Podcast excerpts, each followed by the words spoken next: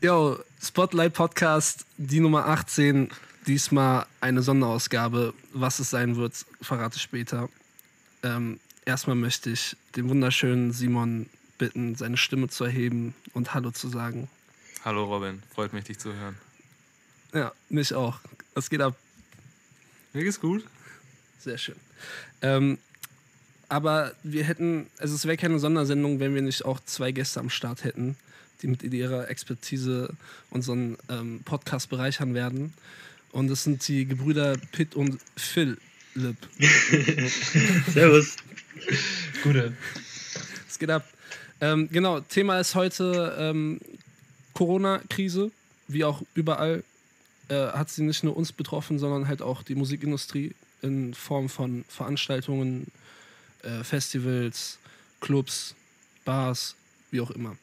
Ähm, in der ersten Folge wollen wir so ein bisschen über Veranstaltungen an sich reden, so was, was da abgeht, was passieren könnte, was jetzt abgeht. Äh, in der zweiten Folge gehen wir dann so ein bisschen auf ähm, die ganzen Künstler per se ein, was Alben angeht, was, was Label angeht und bla. Das hört ihr dann alles in der zweiten Folge, da werde ich wahrscheinlich auch nochmal äh, introducen, ne? So für euch so. Können ja kurz nochmal auf die unsere Gäste eingehen, die heute am Start sind, so ähm, woher ihr kommt, was ihr macht, äh, warum ihr hier seid, äh, warum ihr reden dürft. Ähm, ich will mal sagen, wir fangen mit äh, Pitt an, den ältesten äh, in der Familie. Jo, ich bin Pitt. Ähm, ich habe einen kleinen Musikblog, der heißt Volume Magazine und beschäftigt sich so mit der alternativen Musikszene in Darmstadt, Rhein-Main-Gebiet und Umgebung und so. Und ja, normalerweise gehe ich auf äh, Konzerte und schreibe darüber. Das ist im Moment halt nicht so der Fall. Ähm, aber äh, trotzdem, genau, ich mache meist über Instagram, äh, lade die Sachen halt auf meinen Blog hoch. Ähm, genau, und studiere halt mit den beiden Jungs hier von Spotlight Magazine. Und äh, daher kennen wir uns. Und du machst, bist auch gerade momentan beim Ox-Magazin tätig, ne? Genau, ja, genau. Da äh, mache ich gerade ein Praktikum, sollte eigentlich jetzt im, im Ruhrpott hocken in der Redaktion. Aber ähm, Corona-bedingt mache ich das auch von zu Hause aus, aber das funktioniert eigentlich ganz gut. Und sonst schreibe ich halt noch für ein paar Magazine und Zeitungen und dies, das. Ja, nice. Ähm, unser zweiter Gast heißt äh, mit Nachnamen ähnlich, nur der Vorname ist anders. Und äh, ja, stell dich mal kurz vor.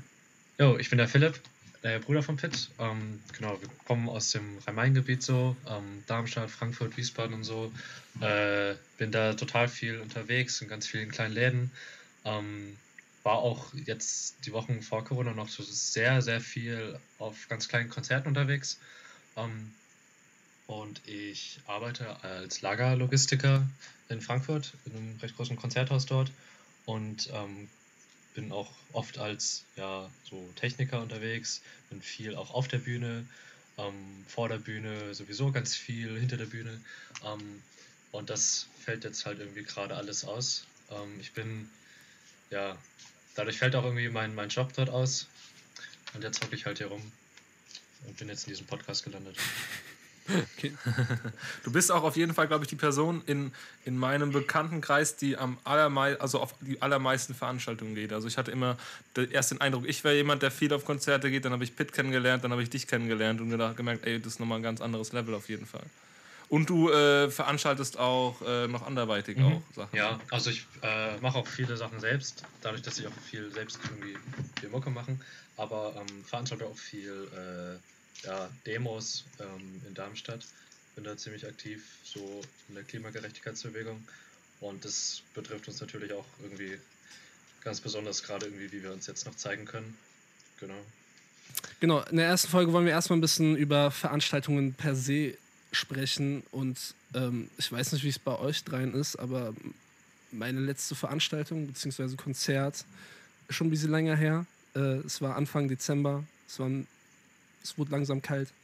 Äh, und ich habe in Frankfurt Tour gesehen. Ja, nice. Was ging bei euch so? Was waren die letzten Konzerte oder das letzte Konzert, was ihr so noch mitbekommen habt, was noch im, im Kopf geblieben ist? Ähm, bei mir war es in der Villa, ähm, Watching Tides und Rauchen, äh, Hardcore-Punk, Post-Hardcore. Und es war auf jeden Fall ein sehr cooler Abend, äh, viele neue Leute kennengelernt. Danach war noch so eine äh, Feier unten im Keller von der Villa. Das war Anfang äh, März, glaube ich. Ähm, Boah, ey, ist auch schon wieder krass lange her. Ne? Das ist schon fast zwei Monate her, Alter. Zwei Monate keine Konzerte. Das ist Darmstädter Villa, ne? Also Oettinger Villa ist das, ne? Ja, ja, Oettinger Villa in Darmstadt. Nice. Ja, ist doch auf jeden Fall sehr cool. Wie ist bei dir, Philipp? Ähm, ja, bei mir war das tatsächlich in der, also so kurz vor knapp, äh, in der Woche quasi, wo am Freitag dann alle Verbote rausgingen und alles schon so zögerlich immer, also es war halt nur noch eine Frage der Zeit irgendwie. Ja, das war, ja, das war dieser Freitag äh, nach dem Konzert, wo ich war. Das war das der 7. März? So irgendwann Anfang März. Ich, Alter, da sind die ganzen Absagen reinkommen. Ich weiß, ich hatte auf meinem Blog ähm, hatte ich so viel Ja, Veranstaltungen einfach nur zu absagen, so, also zu und es verkünden. ging auch alles irgendwie sofort so, in ein paar Stunden irgendwie ist alles zusammengefallen. Aber es war eigentlich, ja, also ich war, das war dieser Freitag und an dem Mittwoch der Woche war ich noch äh, in der Batsch Cup bei IP Rail. Aber da habe ich, also eigentlich habe ich da auch gearbeitet. Ähm, so, das letzte richtige Konzert äh, war der Sams, nee, der Freitag davor, ähm, Animal Bizarre in der Krone in Darmstadt. Ah ja, da war ich da auch dabei, ne? Ja, Ja, Mann. War das anders in der letzten Woche, im, also im März noch auf ein Konzert zu gehen als sonst?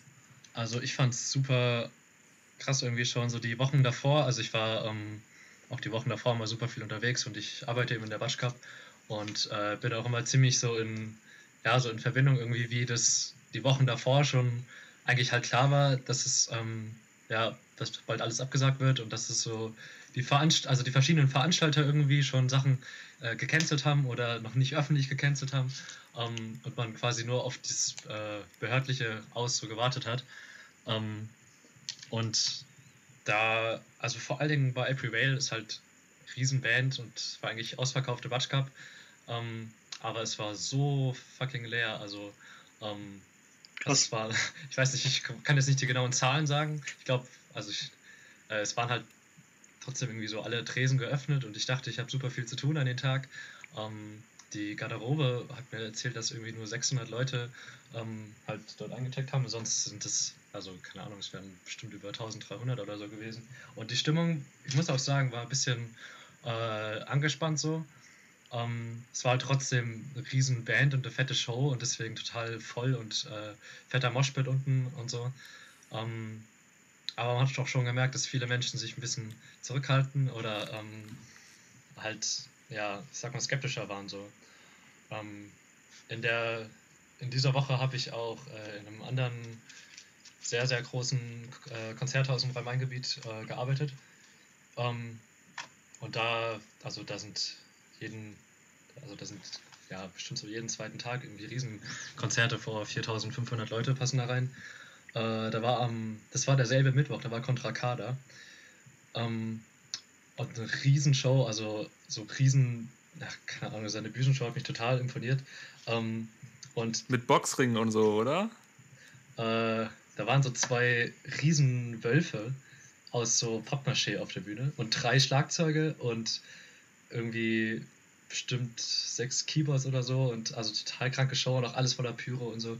Ähm, und auf jeden Fall halt ein Heidenaufwand, das alles aufzubauen. Und ich war, ähm, ich glaube, seit 7 Uhr morgens war ich da, ähm, halt beim Aufbau. Und den ganzen Tag hat man eigentlich nur so gedacht, ja, fuck, wenn es halt irgendwie ausfällt so, wenn jetzt heute Mittag so die Meldung kommt, ja, muss ausfallen, dann war halt alles umsonst. Und die ganze Bühne, die so ein Riesenaufwand ist, und da waren bestimmt 100, 100 Stagehands auf der Bühne die Boah, ganzen Tag am shit, Aufbau. und Alter. So. Also richtig krass. Das äh, hat aber dann noch stattgefunden. Aber die Abende danach war dann schon viel Mauer. Also wir haben irgendwie trotzdem den ganzen Tag halt noch aufgebaut und äh, zum Beispiel an den Freitag dann ähm, habe ich noch den Saal irgendwie, keine Ahnung, so bestuhlt und ich kam mir so dämlich vor, weil mir war so klar, hä, also das war für, eine, für ein Konzert, was am Sonntag gewesen wäre und wir wussten eigentlich alle so, das hat keinen Sinn, aber ja, halt irgendwie noch weitermachen. Ganz komisch. Also ganz komische Stimmung so die Tage und Wochen davor, ähm, weil eigentlich halt alles klar ist, so das kann nicht so weitergehen und es wird, ähm, ja, weiß nicht, also so auch je nachdem, wo, aus welchen Ländern so die Veranstalter oder die Künstler hinkommen, ähm, wurde schon Sachen irgendwie so intern abgesagt, aber natürlich muss man halt immer auf das Behördliche auswarten, dass man äh, da gescheit abgesichert ist. Ja. Ja, aber so interessant ist immer aus der Perspektive zu hören. Das ist schon heftig. Wie es war bei dir, Simon, dein letztes Konzert? Boah, ich, ich weiß es gar nicht mehr. Es kann auch sein, dass das mit Robin das Tourkonzert war. Ich denke mal, dass es das ist. Es gab noch ein paar Konzerte im, äh, im Dezember. Da gab es noch auf jeden Fall ein Solidaritätskonzert mit Megalo in Darmstadt. Ich glaube auch in der Villa. Ähm, und ich wollte eigentlich noch zu ah ja, Weihnachten, zur Weihnachtsshow von Madness und Döll. Das habe ich aber, ich weiß gar nicht mehr warum, auf jeden Fall nicht zeitlich hingekriegt. Und Ja. ey, ist krass, jetzt sind das auf jeden Fall schon äh, über vier Monate ohne Veranstaltung. Und also es ist auf jeden Fall auch schon ein Konzert von mir ausgefallen. Am 20. April, glaube ich, wäre Joey Bargeld gewesen im Übel und Gefährlich hier in Hamburg. Mhm. Das ist schon mal ausgefallen. Da wurde auch ein bisschen was äh, live übertragen, aber ja, das Konzert halt nicht, war halt nicht. Ja, ist schon übel, was jetzt äh, an Konzerten alles ausfällt. Uns war es gerade auch, äh, also dieser besagte krasse Freitag, das war, es war sogar noch ein Freitag, der 13. 13. März. Ja. Ähm, und da wäre an den Samstag das äh, Metal Up Your Life wieder gewesen in der Oettinger Villa in Darmstadt. Ja, Mann. Ähm, das war, keine Ahnung, also es war schon so auch einer der, der Highlights der nächsten Wochen irgendwie für mich. Also ganz viele Shows, so auf die ich lange gewartet habe, sind jetzt ausgefallen, aber Ja, vor allem wurde es ja seit, wurde seit Monaten schon promoted. Ich weiß noch, im Dezember lagen da schon die Flyer äh, bei den Darmstädter Dönerläden rum. Äh, und das war ein Das krasses war- Line-Up dieses Mal. Und ähm, ich hatte ja auch mit dem Veranstalter geredet, mit den äh, Jan Jansson äh, für meinen Blog.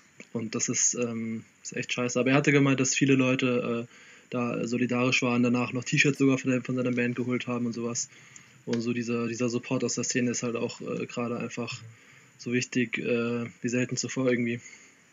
Ich glaube, da sind wir auch direkt beim Thema. Ähm, Ich glaube, wir sind die, also jetzt nicht die ersten, aber ähm, eine der vielen Gruppen, die es betrifft, was so Konzerte angeht.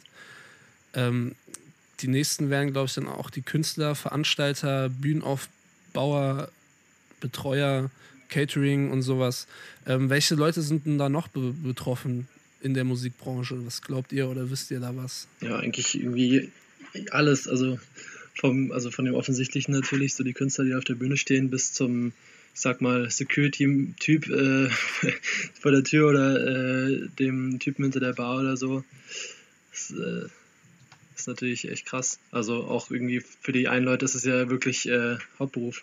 Ja, eben. Und also zum einen das, aber ja auch tausend, tausend Jobber auch. Also jetzt auch hier Philipp zum Beispiel. Es gibt so viele auch Studenten, die zum Beispiel kein BAföG bekommen und Leute, die halt nebenbei als Barkeeper arbeiten oder sonst was. Die sind natürlich, also eigentlich ist jeder davon betroffen und es sind ja so viele äh, äh, Jobs, die quasi mit dranhängen, wie, wie auch Philipp schon gesagt hat, von jetzt äh, Leuten, die Technik machen, die aufbauen, die Einlass machen, die alles, äh, die Booker, die ähm, Tourmanager, also es sind, Ja, das eine, eine, es betrifft jede Industrie einfach. ja. Ja, also letztendlich sind natürlich alle irgendwie von betroffen alle Jobs. Aber so die, also was mich so an der Veranstaltungsbranche so generell, also ja, ich weiß nicht, das ist halt so irgendwie die Branche, die wahrscheinlich als letztes irgendwie wieder gescheit hochgefahren werden kann. Ähm, und auch eine der, die halt so am meisten irgendwie auf, äh, ja, ich weiß nicht, halt genau davon lebt, von, ähm, von Community Support und von, äh, von dieser Leidenschaft äh, und deswegen eben ganz viele selbstständige Menschen da auch unterwegs Ja. sind. Ähm, also so die meisten Veranstalter oder KünstlerInnen, ja. mh. Und natürlich gibt es irgendwie ganz viele, die jetzt, äh, oder auch so wie ich irgendwie, ich habe natürlich überhaupt keine Alternative, wenn ich sonst ähm, ja, in der Batsche bin. Ähm, es gibt, ich weiß nicht, so Security-Menschen, äh, bin ich mit ein paar Menschen in Kontakt, auch von der Batsch Cup, die halt jetzt, was weiß ich, wie beim vom Supermarkt halt da rumstehen und äh, Menschen kontrollieren, ähm, dass sie die Ausnahme einhalten und so. Ähm, und da gibt es schon, also ich weiß nicht, oder auch äh, Menschen von, äh, von der Oper in Frankfurt, die, ähm, da sind jetzt so quasi die Hälfte aller Mitarbeiterinnen sind äh, die, die, die, wie heißt es denn, ja, die Kostümabteilung von denen hat die so geschult in Masken nähen. Und jetzt hocken die alle zu Hause und nähen fleißig Masken. Äh, Finde ich auch super cool. Nice. Ähm, aber klar trifft das irgendwie alle und ähm, so in der Musikszene besonders gibt es halt so diverse Arten von, von Minijobs irgendwie. Ähm, ja, oder auch also Existenzen, die irgendwie komplett davon abhängen. So. Habt ihr auch das Gefühl, dass manche äh, Communities ein bisschen stärker noch supporten? Also ich habe zum Beispiel, ich weiß nicht, ob ihr das mitbekommen habt, von der Audio 88 und Yesin Tour, die abgesagt werden musste nach, keine Ahnung, ich sag jetzt einfach mal irgendwie fünf, fünf Stops oder so, vielleicht waren es ein paar mehr. und die hatten haufenweise Merch gedruckt vorher. Diesen Standard-Tour-Merch, wo du quasi hinten die ganzen Stops drauf hast von dieser Tour, die jetzt aber nicht stattfinden konnte. Und äh, die natürlich auch wahnsinnig jetzt investiert haben halt in, in Sachen wie halt Merch. Und äh, die haben das online, also auf Social Media bekannt gegeben und dass sie das halt noch haben. Und äh, die wurden alle leer gekauft. Die wurden alle online bestellt, versandt Krass. und ähm, die konnten echt äh, dieses, das ganze Merch verkaufen. Ja, krass, ey. Das muss man ja auch sagen, dass in der Veranstaltungsbranche sehr viele Ausgaben einfach schon vor den Events äh, stattfinden. Ähm, keine Ahnung, was die Getränke oder so angeht. Ähm, oder was du jetzt gesagt hast mit ganze ähm, Booking. ja, das Booking, aber auch eben äh, äh, Merch und sowas. Äh, ich hatte auch mit jemandem äh, gesprochen aus dem ähm, Ticketing, Marketing-Bereich und er meinte auch, also die Veranstaltungsbranche hat es einfach als erstes getroffen so und es wird wahrscheinlich auch äh, sehr wahrscheinlich die letzte Branche sein, die wieder äh, komplett ähm, so wie vorher stattfinden werden kann. Also selbst Restaurants, Gastronomie wird wahrscheinlich vorher stattfinden, weil da kann man noch argumentieren, dass es äh, dass man das braucht oder so. Und Kultur ist hier wirklich einfach ein Luxusgut, wenn man das mal so sagen kann. Ja, ich würde sogar auch das nicht mal als Luxusgut bezeichnen, aber ich weiß, was du meinst. Naja, es ist nicht lebensnotwendig, sag ich mal. Also es ist ein Unter- Unterschied zu Essen und Trinken so. Ja, auf jeden Fall. Unser Steinmeier hat da gestern irgendwas dafür benutzt, aber ich, mir fällt das Wort jetzt nicht mehr ein. Irgendwie, dass, äh, dass Musik oder dass Kultur ein, ein Lebensmittel sei oder so. Ähm, aber auch egal, wenn mir das Wort nicht mehr einfällt. Ich finde es aber auch, also es ist, es ist halt au- auf jeden Fall eine Notwendigkeit. Ist jetzt nichts, was, äh, ich sag mal, die erste Rangordnung hat, aber ich finde es trotzdem extrem wichtig, Kultur zu haben, Kultur zu schützen. Ja, auf jeden Fall. Also da bin ich natürlich bei dir. Also auch was das mit der Gesellschaft macht. Ich hatte jetzt neulich, ich glaube, einen Artikel oder so dazu gelesen. Ähm, einfach die Aufgabe von Kultur, einfach die Gesellschaft zu reflektieren. Also es ist ja auch viel mehr als Unterhaltung oft. Und ähm, wenn, wenn jetzt kein Raum mehr da ist, oder zumindest es gibt zwar den digitalen Raum, aber es gibt einfach keine, keine Orte mehr, wo man zusammenkommen kann, ähm, ist es natürlich auch ein ganz äh, großes Problem. Gibt es denn noch aktuelle Veranstaltungen, die irgendwo stattfinden? Vielleicht hinter vorgehaltener Hand oder so? Äh, kann man das da sagen? Oder gibt es äh, gibt's diese Alternativen nur noch im Internet? Also, also ich, ich, ich kann, kann dazu auch noch was sagen oder ich weiß zumindest ein paar Antworten, aber ich, es ist so, auch, auch für den Zuhörer stelle ich einfach auch mal dumme Fragen, damit man halt auch äh, dementsprechend darauf antworten kann, dass man äh, am Ende halt ein gewisses Wissen äh, hat. Deswegen auch die dummen Fragen. Also jetzt nicht, dass, dass ihr denkt, dass ich dumm bin oder so. Also ich muss, ich verstehe jetzt die Frage nicht so ganz. Ob es noch Konzerte oder Festivals oder dergleichen ähm, äh, gibt es im Sinne von äh, analog oder ist jetzt alles auf digital äh, umgemünzt worden? Also das noch im Internet stattfindet mit Livestreams, mit äh, Live-Videos.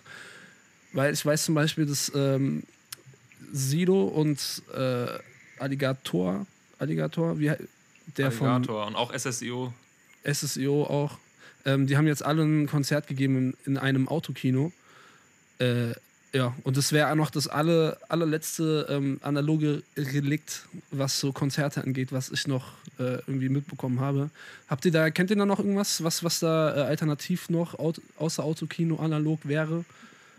Ähm, also das von Alli- Alligator und äh, 257, das sie davor gespielt haben, habe ich auch gesehen, fand es großartig. Also finde ich äh, wirklich eine richtig geile Idee, trotzdem irgendwie ein Live-Konzert zu haben, wo man den Künstler in echt sieht, wo man die Performance sieht, das Bühnenbild. Ähm, das ist natürlich auch ein bisschen schwierig für die Leute hinter der Bühne, dass man da irgendwie so arbeitet, dass man sich nicht in Gefahr bringt oder andere. Aber also ich würde es auf jeden Fall mal gern machen. Aber so abseits davon habe ich ähm, nichts mitbekommen und ich, also finde ich auch gut, weil wir können uns darüber aufregen, das ist natürlich scheiße, aber im Endeffekt rettet das halt echt Leben. So, das ist halt, ist halt notwendig und wichtig. Auf jeden Fall, das ist äh, Notwendigkeit, das ist definitiv. Aber ich habe von, von nichts gehört. Geil, jetzt zu den Autokinos noch kurz, da finde ich sau interessant irgendwie, wie das alles irgendwie abläuft. Ich habe jetzt auch nur irgendwie ein paar Videos gesehen. Ähm, ich kann mir aber schon vorstellen, dass es irgendwie so die nächsten äh, Monate doch noch irgendwie deutlich größer wird oder ähm, da viele Künstler Aufspringen werden. Äh, Hämaton habe ich gerade gesehen, äh, wollen auch Ende Mai so ein Konzert machen und da, also, ja, okay, diverse andere Bands auch. Ähm, und das finde ich super interessant. Ist jetzt halt die Frage, was es ist. Aber ähm, wie ich weiß nicht, wie dieser ganze Bühnenaufbau und alles andere, was ja zu dieser Konzertatmosphäre irgendwie dazugehört, ähm, wie das vonstatten geht, das, das würde mich ja mega interessieren irgendwie, weil das ja massive Einschränkungen auch äh, nicht nur irgendwie hat vor den die Menschen, die vor einer Bühne stehen, sondern alles, alles was hinter der Bühne abgeht, ähm, wie das jetzt noch stattfinden kann. So. Ich fand das auch auf jeden Fall sehr interessant, wie sie es mit der Bühne umgesetzt haben. Die hatten ja quasi nur so einen langen Steg, ne? Und hatten dann, äh, ich glaube, auf der Leinwand hinten haben sie das gestreamt, auch so mit Kameraperspektiven auf alle Musiker und so. Das muss ich sagen, fand ich schon sehr geil gemacht. Ähm, aber es, äh, es ist natürlich jetzt nicht, wie man jetzt zum Beispiel ein Alligator-Konzert kennt, wo ja, äh, und das war auch so ein Punkt, der mich da interessiert hat, äh, das ist ja ein wahnsinniges Showding. Also da sind ja Requisiten, riesen Bühnenbilder normalerweise am Start. Und das hatte auf jeden Fall noch einen anderen Flair jetzt, wo das nicht da war, wo du quasi nur ihn hast, klar in einem Kostüm und so, der halt seine Mucke spielt. Ähm, wie war das? Ich weiß es gerade gar nicht mehr. Wie sah denn das Bühnenbild aus bei ihm? Der hatte, also äh, ich weiß nicht, es ist ja immer Battleboy Basti am Start und ich weiß nicht mehr, irgendwas mit Ja. Fahrstuhlboy war er, glaube ich, dieses Mal. Ja. Äh, ich glaube, mein, mein Favorite war immer noch Butler Boy Basti vor ein paar Jahren. Ich weiß gar nicht, da gab es schon ganz schön viele. Und das Thema kann ich dir gar nicht mal richtig sagen. Er ist mit dem Auto, glaube ich, eingefahren. Hatte so einen, so einen gelben Anzug an. Ja, ja, das habe ich gesehen. Mehr weiß ich nicht. Was ich auf jeden Fall sehr interessant fand, war diese Anzeige am Anfang, wo sie nochmal gesagt haben, dass bitte keiner die Autos verlassen soll, dass sie kein Licht anmachen Okay. sollen und so weiter. Und dass sie halt einfach gehupt haben, statt geklatscht. Das fand ich halt richtig geil. Also am Anfang war es natürlich weird, äh, Künstler auf der Bühne zu sehen und normalerweise tobt die Menge, klatscht, schreit, was auch immer. Und da war es aber dieses äh, Hub-Konzert. Das Also alle haben halt einfach gehupt, das fand ich richtig geil auf die Stelle, wo er gemeint hat, äh, lasst mich eure Warnblinker sehen. Alle haben diese Warnblinker angemacht, es war Ja, dunkel. voll, dieses Das Licht hatte am Meer. so einen geilen Effekt einfach. ähm, das ist halt auch irgendwie was ganz Neues. So, das hätte es halt ohne die Corona-Krise jetzt nicht gegeben, schätze ich mal. Aber es, es ist ja jetzt auf jeden Fall auch kein, gut, also logischerweise ist es auf jeden Fall eine andere Erfahrung. Ich finde es sehr interessant. Ich habe mir jetzt aber auch kein Ticket für 90 Euro gekauft, muss ich sagen. Boah, ja, okay, 90 Euro ist natürlich schon viel. Aber andererseits vielleicht das einzige Konzert so, was man halt jetzt noch haben kann. Ja, das, das stimmt, das stimmt. Und man muss natürlich auch sagen, äh, das ist natürlich was anderes als so die Inter Internet-Alternativen, die man zurzeit hat. Voll. Aber da wollte ich auch gerade mal fragen, habt ihr das äh, Travis Scott-Ding mitbekommen? Ja, Das Alter, letzte Travis Scott-Konzert. krank. Also, Ja? war sehr begeistert. Also, ich habe weder Travis Scott noch äh, Fortnite davor gefeiert. Ähm, hatte da wenig Berührpunkte nur mit. Aber ich habe mir dieses Video gegeben und war so geflasht. Ähm, komplett krank. Wie, also, war, wie sich das entwickelt. Diese, also es gab, glaube ich, vorher schon äh, so, so Events von, ähm, von Fortnite. Aber auch wieder hier, so was, wohin wir mit der Krise quasi gehen, dass es jetzt Konzerte in Online-Spielen gibt. Und ähm, also an die Leute, die es jetzt nicht gesehen haben, ähm, es ist quasi in Fortnite in der Welt und ähm, man, es ist mehr ein interaktives Musikvideo irgendwie. So habe ich das äh, irgendwie wahrgenommen. Es war auch keine Live-Musik, es war so ein 10-Minuten-Medley von seinen äh, Liedern. War, glaube ich, auch sogar ein neues Lied dabei. Und ähm, Travis Scott war eine animierte, riesige Figur in dieser Welt und man konnte halt selbst als Spieler in dieser Welt sich bewegen. Man wurde aber auch teleportiert und so. Also von den Animationen her muss es auch so krass gewesen sein. Jemand, der den Künstler feiert und das Spiel feiert, äh, muss, ein unglaublich geiles Event gewesen sein. Diese ganzen äh, krassen Animationen zu sehen, dann fliegt man durch die Luft und dann unter, unter Wasser und so. Also auf jeden Fall äh, zu empfehlen, mal anzusch anzuschauen, auch wenn man irgendwie mit dem Spiel nichts irgendwie am Hut hat. Ähm, eine ganz neue Art von äh, Musikerfahrung irgendwie. Ja, man, die haben sich ja schon ganz schön ins Zeug gelegt. Auch, also allein wie, wie sie diese Phy- Physics dann geändert haben und diese Dramaturgie, dass sie am Anfang quasi in dieser Welt sind, dann Ja. fliegen die in die Luft, dann sind sie auf einmal unter Wasser und dann geht es irgendwann in den Weltraum und so. Das fand ich schon geil. Aber es ist ja, man muss ja auch sagen, also es ist ja jetzt so ein richtiges Konzert ist es ja nicht. Es ist ja eine aufgenommene, animierte Show. Aber diesen Überraschungseffekt hat es trotzdem. Und es ist trotzdem geil, weil es halt dafür, dass es nicht echt ist, ist es halt aber auch übernatürlich krass und 200 Meter großer Ja. Travis Scott und diese ganzen Effekte, das war schon sehr eindrucksvoll. Man kann sich auch als, selbst als Spieler halt so bewegen, wie man möchte. Das äh, finde ich halt auch nochmal cool, dass man irgendwie selbst ein Teil davon ist. Aber wenn das dann mal mit, mit Live-Musik kommt, dann äh, hat es nochmal auf jeden Fall mehr einen Charakter von einem Konzert irgendwie. Ja, ich wollte gerade sagen, also es gab auch schon äh, davor, äh, weiß, ich bin da überhaupt nicht so drin. Ich fallen auch nicht die Namen von den Spielen ein, aber äh, es gab schon mehrmals irgendwie so das äh, Linking Park vor allen Dingen und Metallica, die hat manchmal so irgendwie ihn zu Ehren so Konzerte in irgendwelchen Computerspielen drin oder auch Evanescence und Sabaton. Ähm, aber das ist jetzt vielleicht eine ganz, auch eine irgendwie ganz neue, äh, neues Erlebnis, Musik irgendwie wahrzunehmen in so einem Spiel, wenn man, keine Ahnung, wenn man dann noch die, äh, die VR-Brille aufhat. ja, das ist äh, nochmal Next Level Shit, Alter. ja, ja. Also ich glaube, wenn ich mehr bei denen drin wäre und auch mehr in Fortnite drin wäre, dann könnte ich, dann wäre das richtig krass für mich.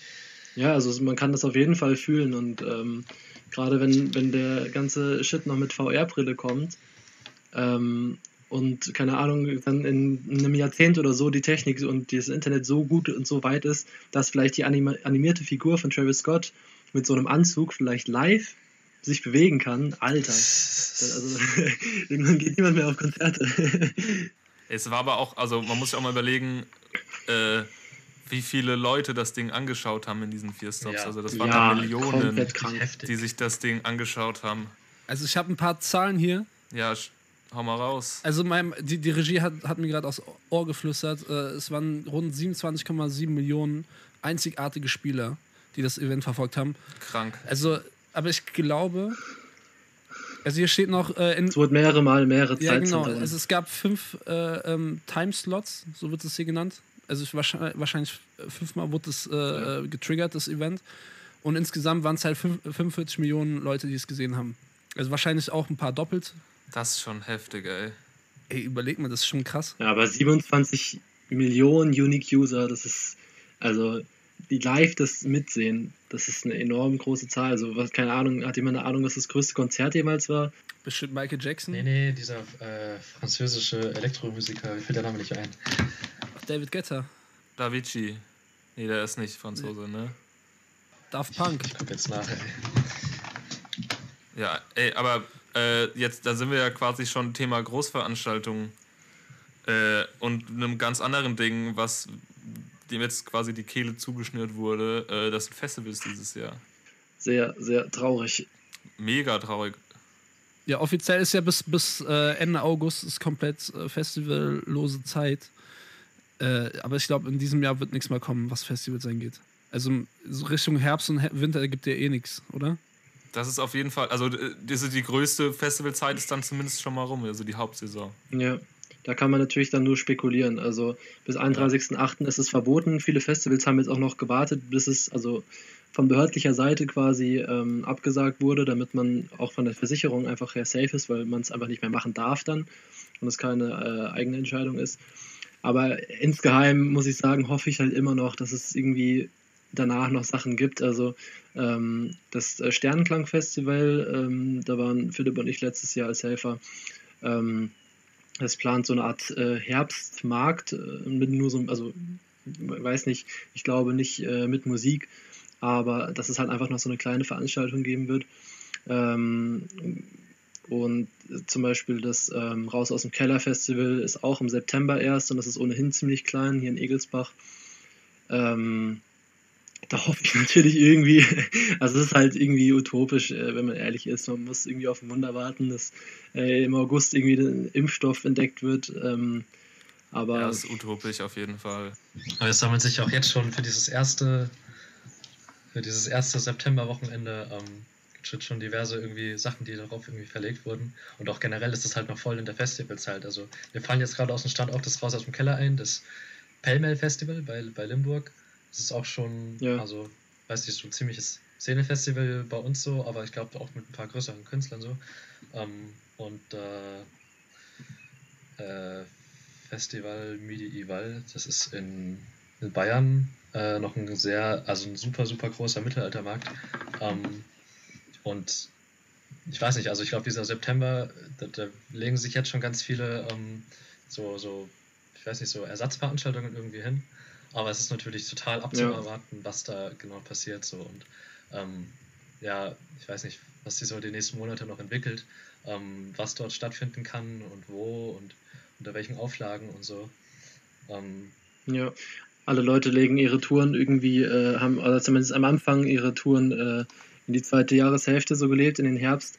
Aber es kann halt wirklich sehr gut sein, dass auch da äh, Konzerte über 100 oder über 50 oder überhaupt generell Konzerte nicht erlaubt sein werden. Schon, Das ist ja auch so eine Thematik, ähm, die Definition von Großveranstaltungen, die ja noch nicht, ich, oder? Die liegt, steht noch nicht fest, ne? Und ich glaube, auch alle Länder sollen das einzeln ausmachen, so wie ich das mitverstanden Ja, genau. Ne? Äh, ich weiß auf jeden Fall, die Tapefabrik hat auch Ja, genau. ihre Ausgabe in, in den Herbst jetzt gelegt. Und äh, ich glaube, das ist halt sehr schwer auf jeden Fall, für, vor allem für kleine Festivals. Also, ähm, wo du auch jetzt gesagt hast, das betrifft aber auch, glaube ich, alles wegen, wegen Versicherung und so. Ich habe mit ein paar Festivalveranstaltern gesprochen und die meinten, also zum Beispiel sehr, sehr große Festivals auch, äh, haben halt gemeint, dass sie sehr eigentlich gegen alles versichert sind, dass sie ne, auch krass viel an Versicherung zahlen und so. Aber eine Pandemie halt, also nicht gegen eine Pandemie so, die sagen halt, das ist höhere Gewa- Gewalt und äh, die kriegen gar nichts von ihrer Versich Versicherung so. Oder von, dem, von den meisten auf jeden Fall. Und ähm, die großen, das große Festivals haben halt zum einen den Vorteil, dass sie halt Sponsoren haben, die die im besten Fall unterstützen können. Äh, dann wird natürlich gehofft, dass es irgendwie staatliche Hilfen gibt.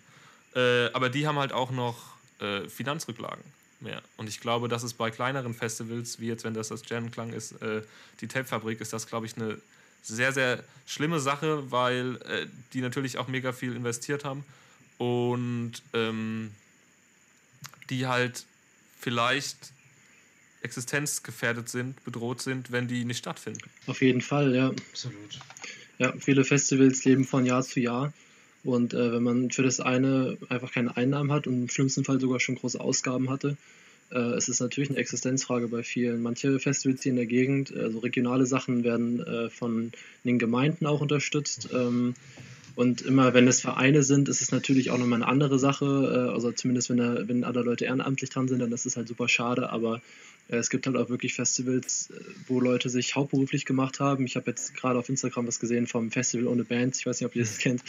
Ähm, und da hat der eine Typ auch gemeint, der hat sich, er hat das jetzt ähm, seinen Job, glaube ich, geschmissen und hat gesagt, er macht das jetzt hauptberuflich und äh, jetzt kommt halt Corona-Scheiße und ähm, das ist dann wirklich, äh, ich weiß nicht, wir, wir regen uns auf, dass sie nicht auf Konzerte gehen können und keinen Spaß mehr haben, aber da gibt es halt wirklich Leute, die äh, jetzt überlegen müssen, wie sie ihre Miete bezahlen. Das ist äh, echt krass. Also das ist das, was ich sagte, irgendwie, dass es so an der Veranstaltungsbranche irgendwie ich so besonders heftig irgendwie finde, wenn wirklich das ganze Jahr auch so intensiv und auf so vielfältig gearbeitet wird, nur für einen Termin im Jahr. Und wenn dieser halt, keine Ahnung, dann ausfällt, äh, ja, Ähm, also mir haben auf jeden Fall auch ein paar Veranstalter gesagt von äh, Festivals, die ich sag mal zu den größten zählen, dass da äh, mehrere tausend Jobs zum einen dranhängen und dass sie auch mehrere Millionen Euro Verluste machen. Und das ist halt, überlegt euch mal, im Festivalsommer ist ja jedes Wochenende sind ein oder zwei, gefühlt auf jeden Fall, große Veranstaltungen, große Festivals, wo mehrere 10.000 Leute kommen, äh, wo jeweils wahrscheinlich so viele Jobs anhängen und die jeweils so viel Verlust machen. Ähm, das ist schon richtig heftig. Ja, ich hatte gelesen, dass ähm, auch die größeren Bands quasi dieses Risiko nicht eingehen und äh, ihre, ihre Touren jetzt in den November legen oder so, sondern halt wirklich schon ins nächste Jahr buchen ähm, oder vielleicht sogar einfach die Tour um ein ganzes Jahr verschieben, die Daten äh, beilassen. Manche Festivals machen das ja auch so, dass sie quasi sagen, es wird jetzt einfach um ein Jahr verschoben, theoretisch. Also, dass einfach das Line-Up oder so, geht, so gut es halt geht, das Line-Up beibehalten fürs nächste Jahr.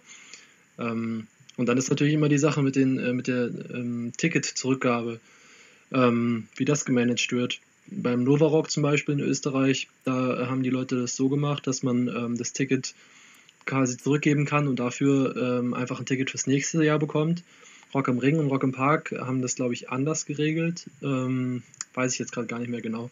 Hatte ich gestern auf Instagram auch gesehen.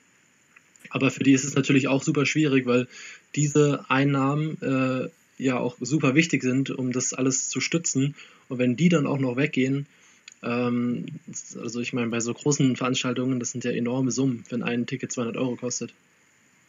Aber da muss ich auch sagen, also ich, ich kann jetzt irgendwie nur so für, ähm, ah, übrigens, Jean-Michel Jarre hieß der, dieser französische Elektrokünstler, der hat in den 90ern immer so Millionen Konzerte gemacht, irgendwie vor drei Millionen Menschen und so. Ähm, What the fuck? äh, Äh, aber was wollte ich eigentlich sagen? Achso, ja, mh, also ich kann jetzt irgendwie nur für so kleinere Sachen sprechen. Ähm, ich weiß nicht, wie diese, wie die ganze Fanunterstützung bei so, ich weiß nicht, bei, bei mehr Mainstream-Konzerten so läuft. Aber ich muss, ich finde schon, dass ich ziemlich äh, überrascht bin, wie viel ähm, Rückhalt da auch von, von der Fangemeinschaft kommt, ähm, was so kleine Szenen angeht. Ähm, dass wirklich schon die, also nicht nur von der Fangemeinschaft, sondern auch von, von, äh, von Labels und von ähm, ja, Veranstaltungen, so vor allem im Mittelbereich, äh, erlebe ich eigentlich das so. Also ich war, ich war gerade ähm, Anfang März so am, am Plan irgendwie, wie ich meinen Sommer lege, habe diverse Line-Ups durchforstet, habe irgendwie mein ganzes, also so jedes Wochenende irgendwie wieder im ganzen Sommer abgebahnt und bin so in Stimmung gekommen und hatte super Bock, schon genau geplant. Ähm, und dann so jetzt, ähm, einen Monat später, hat sich schon wirklich fast alles, ja, ich sage das, das, also fast alle Festivals gesagt, wir können das genauso nächstes Jahr durchführen mit den äh, Bands und dass die meisten Bands da auch schon das, äh, ja, sich eben einfach um ein Jahr verschieben können und dass da super viel Rückhalt von, äh, von den Labels dahinter hängt und von vor allen Dingen halt auch von den, von den ganzen Menschen, von den ganzen Fans. Äh, da bin ich total überrascht. Ähm, ich habe das äh, zum Beispiel das Rind in Rüsselsheim, das ist ein ganz, ganz kleiner Laden. Ähm, die haben eine kleine Kampagne irgendwie angefangen, um die paar Festangestellte dort halt zu unterstützen. Ähm, einfach nur auf Spenden aufgerufen und da kam in ein paar Tagen schon das Doppelte rein. Ähm, und so geht es diversen Clubs irgendwie, die das schon, ich weiß nicht, die solchen Kamp solche Kampagnen machen. Äh, Feuerschwanz, das ist eine deutsche Folk-Metal-Band, die ähm, plant jetzt gerade ein eigenes, ja, so, so eine Art kleines Festival irgendwie. Die wollen auf, äh, auf einer Burg eine riesen, riesen Show spielen, auch mit riesen Kamerateam und alles filmen und haben dafür in ihrer Crowdfunding-Kampagne auch nach ein paar Tagen schon irgendwie mehr als das Doppelte, was nötig wäre, bekommen dafür und so. Und das freut mich total, irgendwie die ganze Zeit sowas zu sehen, ähm, dass da halt, ja, ich weiß nicht, dass solche Menschen nicht allein gelassen werden irgendwie von, äh, von den ganzen Leuten, die, die die Leidenschaft teilen so und die äh, davon leben halt. Ja, auf jeden Fall. Äh, ich weiß halt, also ich weiß nicht, inwieweit das auf der, also komplett in der Musikszene ist. Ich glaube, können wir vorstellen, dass es sehr unterschiedlich ist. Äh, wo man sich ja, wo wir uns wahrscheinlich darauf einigen können, also was auf jeden Fall Künstler unter, unterstützt, abgesehen von Merch kaufen und Veranstaltungen, äh, sind Tickets quasi. Also ähm, viele Leute haben dazu aufgerufen und gefragt, ob Tickets vielleicht nicht zurückgegeben werden können. Äh, also da, allein dafür, dass halt die, die Veranstalter äh, noch Geldreserven haben. Und ich glaube, das ist aber halt zum Beispiel bei kleinen Veranstaltungen viel leichter umzusetzen als bei großen. Also wenn ich das Ticket jetzt statt 50 oder unter 50 200 Euro kostet, dann ähm, ist das, glaube ich, für viele Leute sehr schwer, auf das Geld dann zu verzichten. Vor allem, wenn eh Geld knapp ist halt zur Zeit. Ja, total. Bei mir ist es halt auch immer so, wie Philipp vorhin schon gesagt hat, ähm, jetzt bei kleinen Festivals würde ich das viel mehr unterstützen. Ähm, wegen der Leute und wegen der Szene als jetzt so ein Riesenfestival, ähm, wo halt extrem große Sponsoren mhm. hinterstehen äh, und vielleicht sogar ein richtiges großes Unternehmen. Äh, also klar, es ist für die auch super kacke, aber wie du gesagt hast, es ist halt auf der einen Seite schon mal einfach mehr Geld. Also ich habe jetzt fürs Raus aus dem Keller Festival irgendwie 15 Euro ausgegeben und die werde ich auf jeden Fall nicht äh, zurückhaben wollen. Äh, zumal es jetzt einfach ein super kleiner Verein ist. Und beim Novorock überlege ich auf jeden Fall schon, also die 220 Euro oder wie viel es gekostet hat, ähm, das werde ich mir auf jeden Fall nochmal überlegen. Ähm, diese Kampagnen, von denen du gesprochen hast, Philipp, da gab es äh, gerade irgendwie auch hier, habe ich viel mitbekommen in Wiesbaden, der Schlachthof hat äh, sowas gestartet. Das Schanz in Mülheim hat 12.000, äh, über 12.000 Euro inzwischen schon gesammelt, was enorm krass ist irgendwie. Äh, nach Schaffenburg, der Kolossal hat, glaube ich, auch was gestartet. Oh, nice. Guter Schuppen auf jeden Fall. Vielleicht lange Jahre nicht mehr. Ja, und sowas ist halt einfach super wichtig. Vor allem die Sache ist ja, wenn man überlegt, ähm, den, den Künstlern bringt es auch nichts, wenn, wenn diese Clubs jetzt, die halt äh, noch die Miete bezahlen müssen, alles und einfach keine Einnahmen mehr haben, wenn die halt nach der Pandemie nicht mehr aufmachen können, weil da einfach kein Geld mehr ist, dann können, äh, bringt es den Bands ja auch nichts mehr. Die brauchen ja trotzdem ihre Orte, wo sie spielen können. Und es ist ja auch so, so eine Art Treff für die Szene. Also. Auf jeden Fall. Und das ist ja auch diesen, also so Locations, Clubs finde ich, die, also brauchen auf jeden Fall Unterstützung, weil wenn man sich mal allein vorstellt, wie viel Ladenmiete das kostet für einen Club, der irgendwo in der Innenstadt steht. Wenn der mal ein, zwei Monate gar keine Einnahmen hat, das ist ja schon richtig schlimm. Ähm, und jetzt über mehrere Monate, man muss auf jeden Fall versuchen, diese Clubkultur und äh, diese Veranstaltungskultur irgendwie zu unterstützen äh, und, und am Leben zu lassen.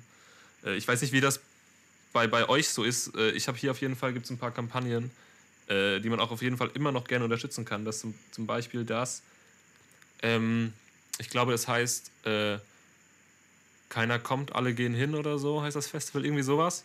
Das ist quasi eine imaginäre Veranstaltung, für die man Tickets kaufen kann in verschiedenen Abstufungen. Und ähm, die Einnahmen werden quasi gespendet. Das ist wie ein Festival-Ticket, wo du nicht hingehst.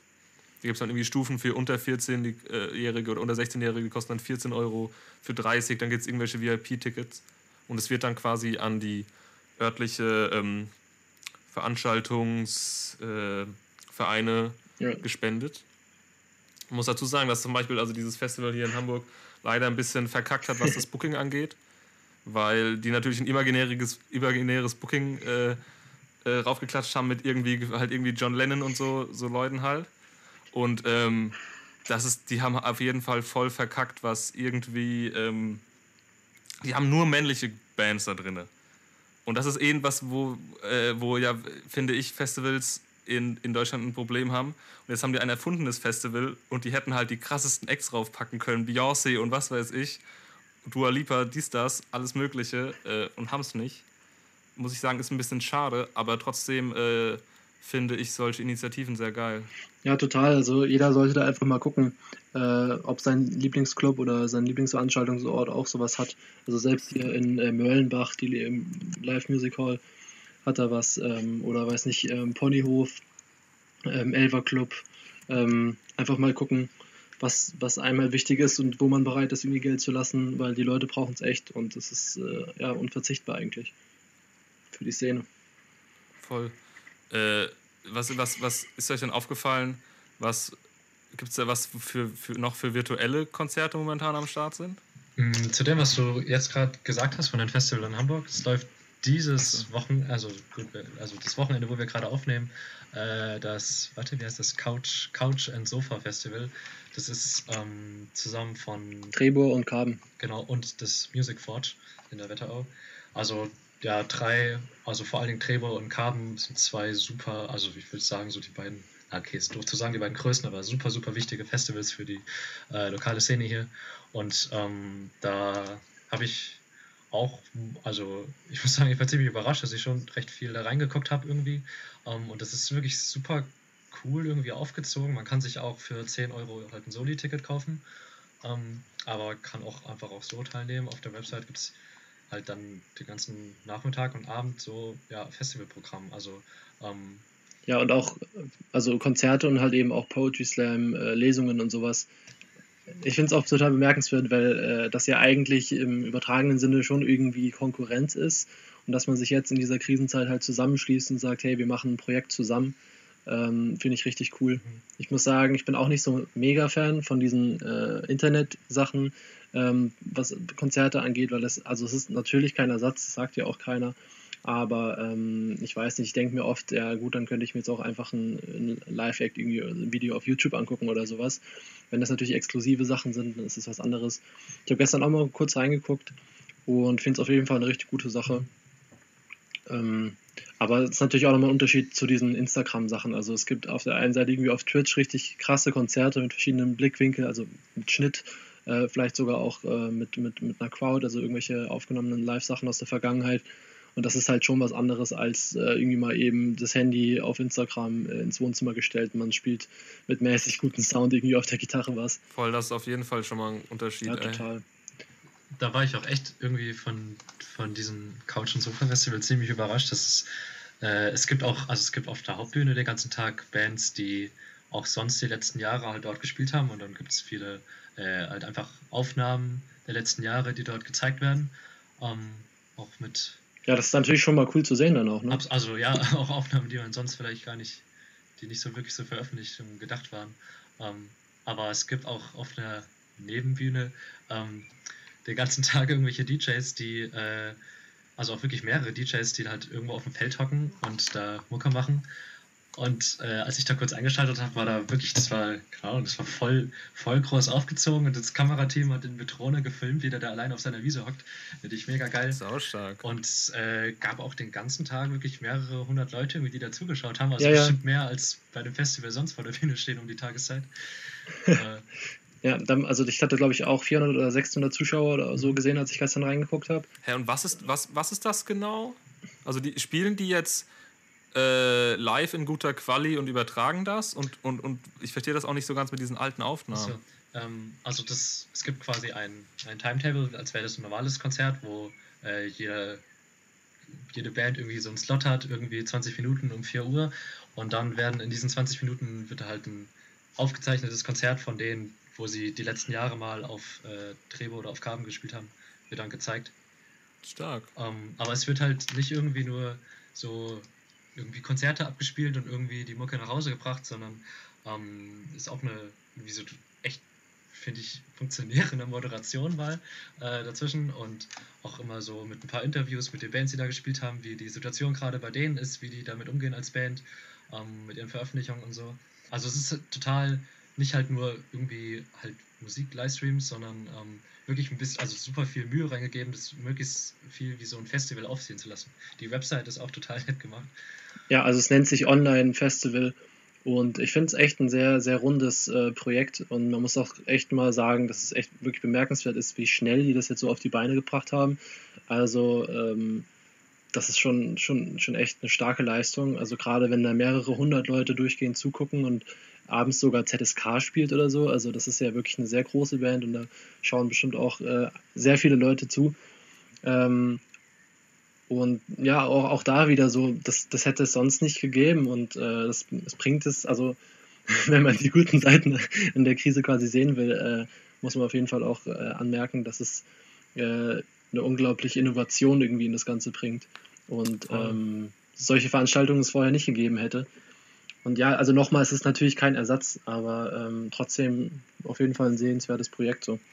Man muss trotzdem natürlich sagen, äh, die großen Einnahmen, die man mit einem normalen Festival hätte, hat man da jetzt sehr sicher trotzdem nicht. Also es gibt ja dieses Soli-Ticket und man, vielleicht kann man auch spenden, das weiß ich jetzt nicht genau. Aber äh, so die ganzen Einnahmen für Getränke, für Essen und so, das, das bleibt ja alles, bleibt ja alles aus. Also es bringt zwar Spaß, aber ich weiß nicht, ähm, inwiefern, inwiefern das finanziell für die jetzt aussieht. Habt ihr das, äh, die Stream for Water Festivals von Viva Con Aqua mitge mitbekommen? Nee. Also es ist jetzt, glaube ich, das zweite Mal, jetzt gerade, wo wir aufnehmen und die machen auch über mehrere Tage, über drei Tage machen die ein Programm, was quasi durchgängig auch äh, läuft, also geht auch oft die Nacht durch. Ähm, unser spielt, glaube ich, alle halbe Stunde oder so ein neuer Künstler, neue Gruppe, auch richtig geile Leute. Und ähm, das ist halt der Unterschied dazu und das ist das, was ja auch, auch viele Leu andere Leute machen. Ähm, was ich auch cool finde, aber trotzdem nicht so feier, und zwar ist es quasi ein Instagram-Festival. Also es wechselt quasi zwischen Instagram-Livestreams zwischendurch und die kannst du quasi auf einer Seite durchgängig schauen oder du guckst halt auf den einzelnen Instagram-Kanälen. Und das ist dann halt auch diese Instagram-Qualität. Also ähm, das ist, der Zweck ist super geil gemacht. Die, die sammeln halt Spenden für Wasserprojekte in Afrika. Und es ist auch richtig, richtig viel Geld zusammengekommen. Und was die Künstler und Künstlerinnen machen, ist richtig, richtig geil. Aber ich kann mir das nicht so lang angucken. Also zum Beispiel, Marjan hatte eine richtig geile Show bei sich in der, in der Garage, hat er sich ans Klavier gesetzt und ein paar Songs gezockt, finde ich richtig geil. Aber ich kann mir diese Insta-Quali halt nicht die ganze Zeit geben. So. Ja, also da muss ich auch sagen, es gibt äh, ganz schöne Sachen, irgendwie so Akustikgitarre oder so, aber gerade bei größeren Sachen, da, das ist natürlich immer echt, echt schwierig. Was ich sehr cool fand, das war, glaube ich, vom Diffus-Magazin. Die haben jetzt äh, so gemacht, dass sie oft ähm, Interviews live führen über Instagram, äh, Mhm, ja. Und das dann später, glaube ich, nochmal zurechtschneiden für ein normales Instagram, äh, normales Interview-Video. Ja. Ähm, aber man quasi die Möglichkeit hat, als Zuschauer da mitzugucken. Und da waren, glaube ich, echt 2000 Zuschauer oder so. Also äh, richtig krass. Und das ist, finde ich, äh, wiederum eine ziemlich coole Möglichkeit, die Instagram-Live-Funktion da so zu nutzen. Auf jeden Fall. Aber wie gesagt, es ist halt trotzdem, also es ist eine geile Sache, aber es ist halt kein Vergleich zu einem Interview, was jetzt geil mit äh, nicer Quali aufgenommen wurde. Und bei den Live-Dingern ist halt auch immer Verbindung manchmal so das Problem, finde ich. Vor allem, wenn so mehrere Leute dabei sind. Ähm, ist, ist, ist das, also wir hatten zum Beispiel bei uns einen äh, Livestream, der ging sechs Stunden, äh, wo quasi alle 15 Minuten ein neuer Gast rein ist. Ähm, weil ein Album von Mob Deep äh, 25-Jähriges gefeiert hat und das war auch mega geil. Aber du hast halt einfach, also äh, ist halt, du hast halt Verbindungsprobleme, auch je nachdem, wo du bist und so. Ähm, Ja. ja. Und da kann man jetzt äh, anschließen an das, was wir vorhin äh, gesagt haben, also wie das vielleicht äh, in ein paar Jahren oder in einem Jahrzehnt oder so aussehen wird, wenn man eben hoffentlich endlich mal überall wirklich starkes Internet hat, 5G. Ähm, und ähm, da, wir hatten auch im Vorfeld schon über ähm, ein Projekt geredet, was sich äh, 8D-Sound nennt. Yes. Ähm, weiß ich jetzt nicht genau, äh, warum das so heißt, ehrlich gesagt. Ähm, aber äh, ja, äh, Simon, willst du mal erklären, äh, was damit auf sich hat? Also ich kann's, ich glaube 8D ist, das ist irgendein Schnickschnack eigentlich nur und diese Videos gibt es schon recht lange und es sind meistens Spielereien. Es sind Songs, die du dir anhören kannst mit Kopfhörern und dann quasi, du, du merkst quasi, du kriegst simuliert, wie die Person um dich rumläuft. Und das ist, glaube ich, ich, also 8D hat sich wahrscheinlich irgendwann ausgedacht, weil es halt cool klingt so. Ähm, Ja. und das ist so eine Spielerei. Was jetzt aber vor ein paar Monaten aufgetaucht ist, ist ein Video, das erst so durch WhatsApp-Gruppen rumgeschickt wurde und dann wurde das halt hochgeladen. Das ist eigentlich eine Audio und eigentlich eine relativ schlechte Quali. Und ähm, das kann ich jedem ans Herz legen, der das noch nicht gemacht hat. Es gibt ein nices Video, ähm, wo jemand einen Remix von Billie Eilish, ähm, das ist halt das, was rumgeschickt wurde, hochgeladen hat, jetzt im März. Und das Ding hat eine Bombenqualität, obwohl sowohl die Datei an sich sehr, sehr schlecht ist, die Dateiqualität, und es funktioniert mit sehr, sehr lowen Kopfhörern auf jeden Fall von der Quali. Und das hat auch diesen Effekt, dass dir quasi, das ist halt diese Spielerei, ne? du kriegst simuliert, als würde sie halt um dich rumlaufen oder als würde jemand um dich rumlaufen. Was ich sagen muss, am Anfang also, hat es mich voll umgehauen. Ich fand das richtig geil. Ähm, und was dieses Video aber richtig, richtig gut macht, ist, dass es halt einen, eine Club-Atmosphäre simuliert. Und das richtig geil. Also ich finde das richtig on top. Äh, als ich das das erste Mal ges gesehen habe, habe ich mir das, glaube ich, dreimal hintereinander angehört. Das geht irgendwie, keine Ahnung, sechs bis acht Minuten. Zwischendurch kam, äh, hatte ich Essen bestellt und der Lieferbote kam. Und ich habe mein Essen verpasst. Also er hat halt geklingelt, an die Tür geklopft, bei Nachbarn geklopft, dies, das. Und ich habe ihn halt nicht gehört. Sorry nochmal hier, äh, wenn du gerade zuhörst, es tut mir wirklich leid. Ähm, äh, ich habe ihn nicht gehört. Alle Türen zum Flur waren offen und ich habe halt mit, wie so ein Idiot halt wahrscheinlich, mit, mit Kopfhörern am Schreibtisch gesetzt, habe sie immer mal kurz abgenommen, weil ich nochmal checken wollte, ob wirklich echt nicht die Anlage läuft so und ich hier gerade das Haus beschall. Und Ja, ich, das ist schon, schon echt enorm. hat mich richtig geflasht, ey. Wie, wie, wie fandet ihr das? Also ich muss sagen, ähm, ich habe sowas von sowas schon mal gehört und das hatte mich jetzt nicht so umgehauen. Ich habe das auch über WhatsApp von einem Kumpel bekommen. Äh, so von wegen, ja, hör da mal rein, so. Ähm, ist jetzt nicht so meine Musik, Billie Eilish, okay, auch noch ein Remix. Ich habe meine, meine Dreckskopfhörer genommen hier, die wirklich nicht gut sind. Äh, und ich war so geflasht vor dieser Qualität. Also es hat mich so umgehauen. Ähm, die Kopfhörer sind wirklich nicht gut. Und Junge, Junge. Also es war so krass. Äh, dieser Stereo-Effekt, so, ja, der ist auf jeden Fall cool. Äh, auch so irgendwie von schräg hinten und sowas, sowas hatte ich noch nie gehört. Ähm, aber also ich fand vor allem das total beeindruckend, wie mit diesen schlechten Kopfhörern trotzdem so ein unglaublich guter Sound erzeugt werden Ja, kann. dieser Also Club-Sound. das, weil dieser, die, die Hardware, die, die bleibt ja die gleiche, die Kopfhörer sind ja nicht verändert. Und einfach nur, wie man, wie man die Datei ändert, also wenn man so eine Datei dann hat, dass es trotzdem über diese Kopfhörer so krass klingt. Und ich denke, wenn man das mit dieser äh, Live-Funktion irgendwie in Zukunft verbinden könnte und dann noch äh, mit VR-Brille und so arbeitet, äh, das, ähm, das sind so viele Möglichkeiten, äh, mit denen man da experimentieren kann. Das ist unglaublich. Also es, es regt auf jeden Fall sehr doll an, rumzuspinnen. So könnte man das vielleicht live einspielen, könnte man vielleicht so Konzerte aufnehmen, die vielleicht irgendwann mit VR oder so äh, verbinden, was weiß ich, oder streamen oder sonst was. Das ist auf jeden Fall, das könnte jetzt mal so rumgesponnen mäßig auf jeden Fall eine krasse Zukunft von, von Online-Konzerten sein, von Streaming-Konzerten. Äh, das fand Ja. ich schon sehr geil. Ich glaube auch, das geht in die Richtung dann auch. Auch mit dem, äh, dass wenn du VR-Brille aufhast und dich umdrehst, dass der Sound dann von hinten links kommt. Ja, genau, So, genau. Das wäre halt natürlich dann mit Bewegung nochmal richtig krass. Du brauchst natürlich auch das Equipment, aber wäre schon richtig fett. Ja, safe. Aber ich meine, wenn, wenn, wenn du so 5000 äh, Konzerthalle hast und jeder kriegt eine VR-Brille, das ist doch auch. Ja, wenn du die kriegst, das ist halt das Ding, ne? Ja, oder jeder Zweite kriegt die nur und äh, kriegt halt ein ähm, einmaliges Erlebnis und hat dann so VIP-Preis bezahlt. Und der restliche Abschaum muss dann halt so gucken. Ich, ich dachte mir auch, Alter, wie geil wäre das, wenn du jetzt so Silent Partys hättest mit diesen Dingern. So, das wird nochmal richtig anderes Level. Aber stellt euch mal wirklich vor, ich kann mir das halt wirklich vorstellen, dass irgendwie in äh, zehn Jahren einfach die Leute zu Hause sitzen, jeder hat halt so eine VR-VR-Brille, äh, dann dieses 8D-Sound-Ding und äh, wenn man sich umguckt, sieht man quasi alle anderen Leute vom Konzert, also das Publikum. Vorne ist der Act, der auch irgendwie wie bei diesem Avatar-Film, keine Ahnung, so verkabelt ist und jede, jede Bewegung ist dann quasi auf den VR-Brillen zu sehen. Ich kann mir tatsächlich vorstellen, dass so die Zukunft aussieht von, von äh, Live-Musik. Ja, das wäre auf jeden Fall krass. Ey, stellt euch vor, ähnlich wie bei Ready Player One, ne, wo du auch so, so, so ein äh, Suit hast, wo du halt auch ähm, gewissen Impact bekommst, wenn du äh, in der virtuellen Realität irgendwas abbekommst. Dann in einem Moshpit rein. Und du springst, springst zu Hause rum, kriegst trotzdem von links und rechts kriegst du einen mit und kriegst, spürst das alles. Du so, geil. Geile ich muss Idee, nicht mehr das. Haus verlassen. Tatsächlich, sowas ähnliches gibt es sogar schon. Also es gibt, ich versuche das zusammenzubekommen. Ich weiß nicht, wie, ob das jetzt 100% ist. Ähm, das ist aber auf jeden Fall schon mal ein, zwei Jahre her. Da wurden in ähm, Opern, oder in einer Oper auf jeden Fall, in Hessen wurden Anzüge, quasi so Suits, ähm, angelegt, die, also bereitgestellt für Hörgestörte. Für Leute, die nicht gut hören können. Und dann wurde quasi diese, diese Audio von dem Konzert wurde in Bewegungen übertragen, sodass sie die quasi mehr oder weniger gefühlt haben. Und ich weiß jetzt nicht, inwiefern, also wie weit die das machen. Ich könnte mir das in Kombination mit diesem VR-Ding vorstellen. Also allein so ein Bassgeschepper könnte man ja schon durch sowas simulieren, sehr, sehr gut. Das ist auf jeden Fall auch so Next-Level-Shit.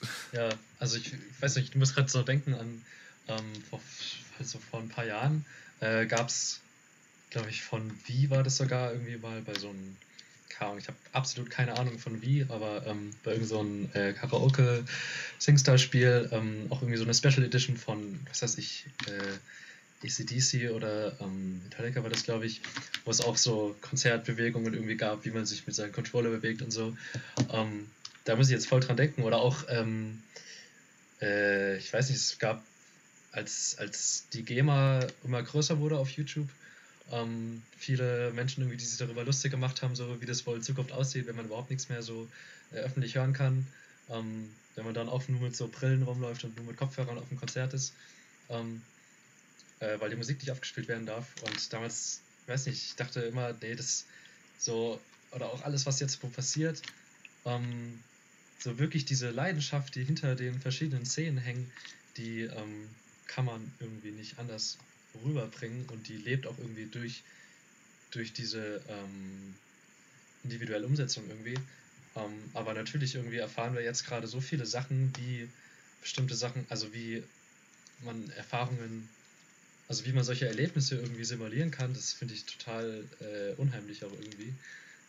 Ja, man muss auf jeden Fall nochmal sagen, dass äh, es natürlich das Konzert so schnell nicht aussterben wird. Also, äh, oder nie aussterben wird. Das, das klingt jetzt so, wenn wir darüber reden, Oh aber Gott. also ich, Das ich klingt mega weird, was ja, ist schon sehr abgespaced, aber so das normale Konzert mit ein paar hunderttausend, also hundert Leuten oder tausend Leuten oder noch mehr irgendwie zusammen im, im Moshpit oder so stehen, so das und äh, Crowdsurfing und sowas, das wird natürlich, äh, das ist ja nicht äh, in der Hinsicht nicht zu ersetzen. Nee, aber dieses, dieser Aspekt, Aspekt von dem Aussterben fand ich, ich muss sagen, da hatte ich auch so ein paar äh, Szenarien im Kopf, die so Mad Max-mäßig Szenarien, die sehr, sehr krasse Hirngespinste waren.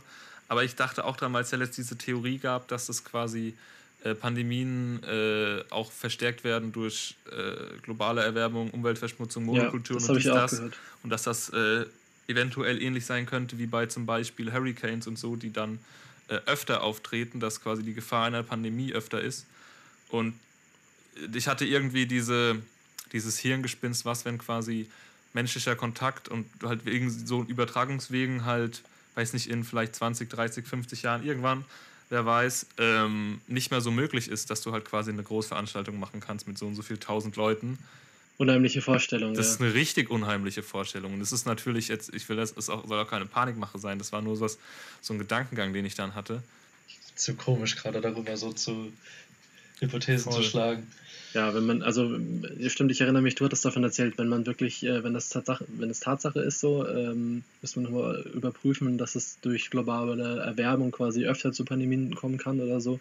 Also angenommen, es ist so, weiß ich jetzt nicht, ob das stimmt. Ja, das war nur eine Theorie Ähm, bis jetzt. Das wäre ziemlich scheiße, wenn alle fünf äh, Jahre oder so mal so eine Pandemie daherkommt. Man Mhm. hat dann alle fünf Jahre kein Festivalsommer. Ja, schöne Scheiße. Ja. Ähm, und das ist auch so ein Ding, wo ich äh, auch, wo wir auch so die, den Gedanken hatte, wegen, wegen Folgen jetzt, was jetzt passieren könnte. Ähm, glaubt ihr, die Szene könnte nächstes Jahr anders sein? Sich verändert haben? Im Sinne von, dass wir zum Beispiel, wo wir die letzten Jahre quasi einen Festivalüberschuss hatten, vielleicht auch einen Konzertüberschuss, das weiß ich nicht, ähm, dass das zum Beispiel anders sein könnte?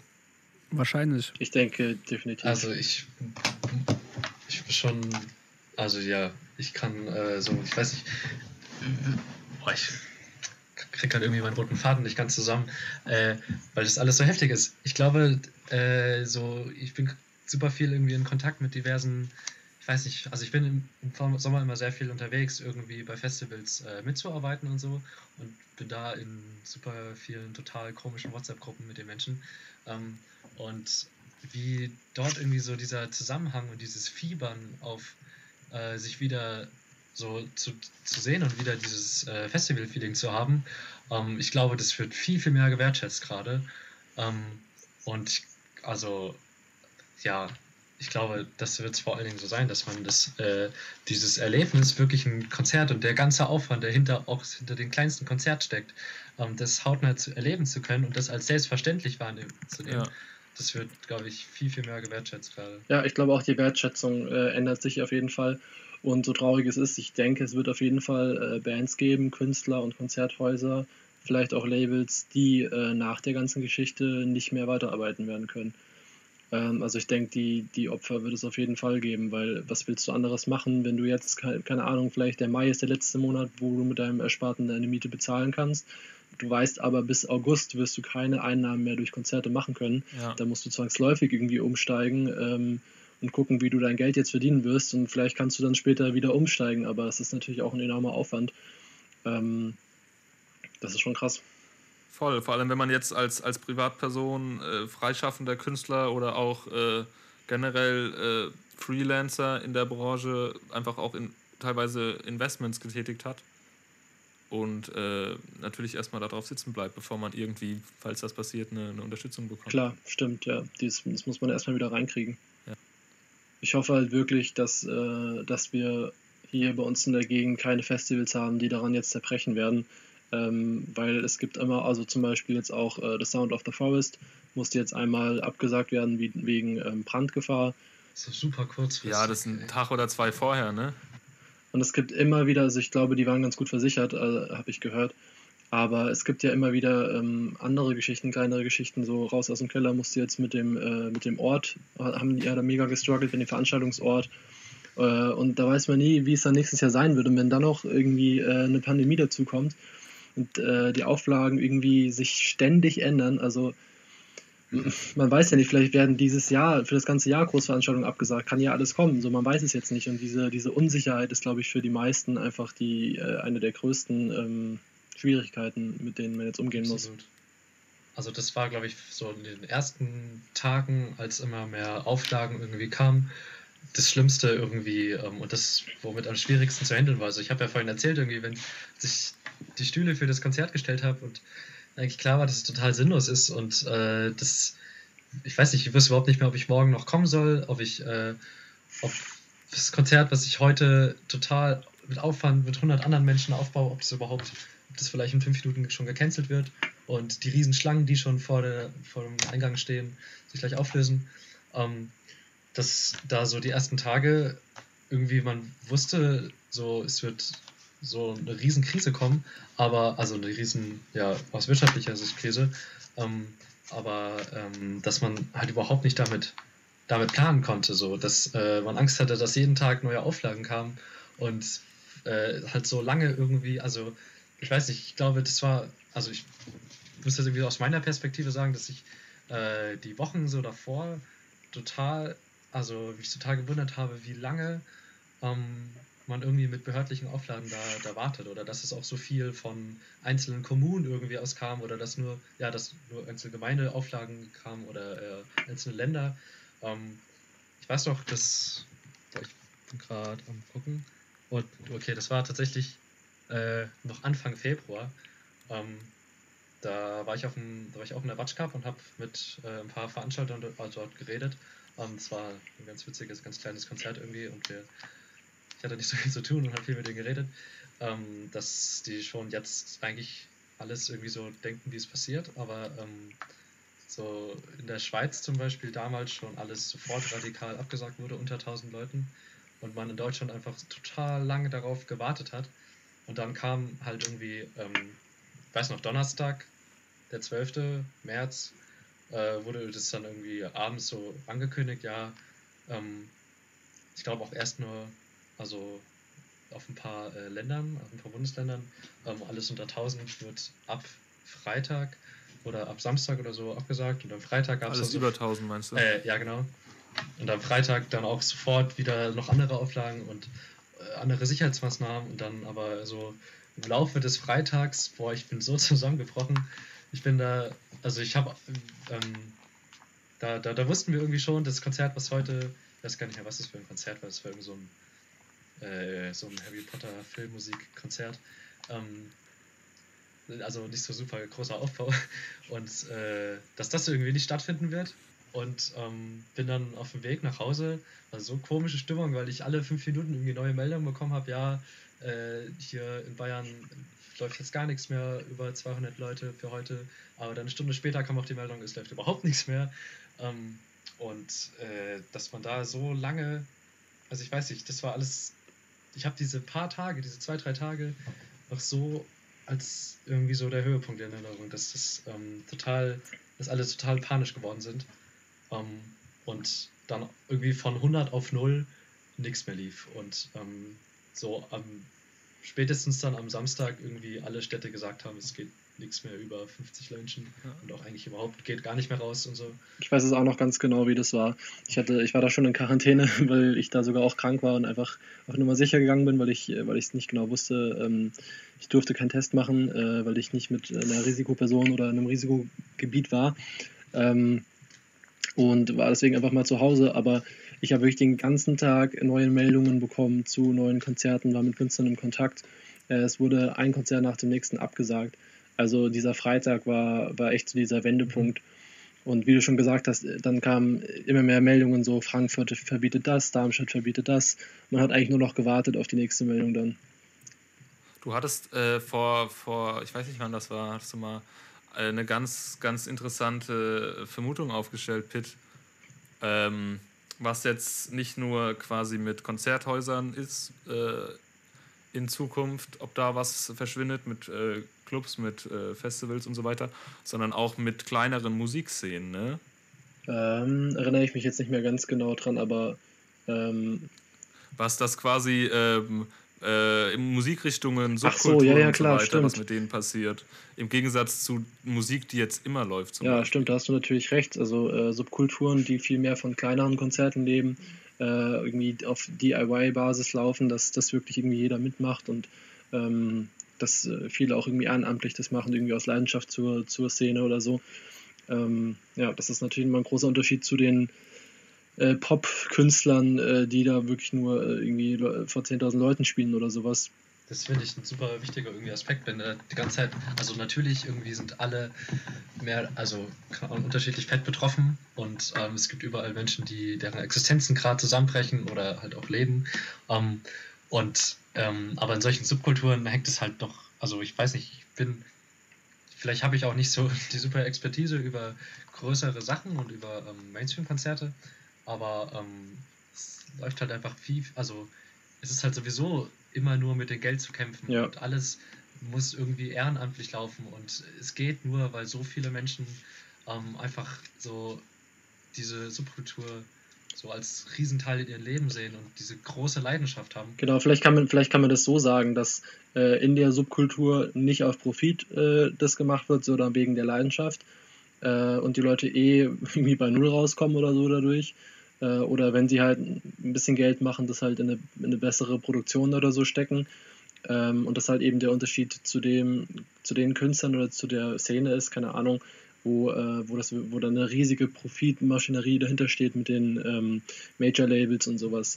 Äh, zu dem Thema gab es eine, eine richtig nice, äh, ich, ich weiß nicht, ob man es Initiative nennen kann, auf jeden Fall hat äh, Debo, der Manager oder äh, Gründer von, von Wolfpack Entertainment, sich mit anderen Musikmanagern zusammengetan und eine Initiative gestartet äh, unter dem Motto Stream Local und haben, wollten quasi oder wollen immer noch Radiosender dazu aufrufen, eine, wie es schon öfter mal in der Debatte war, Radioquote einzuführen für lokale Künstler. Also dieses Motto Stream Local.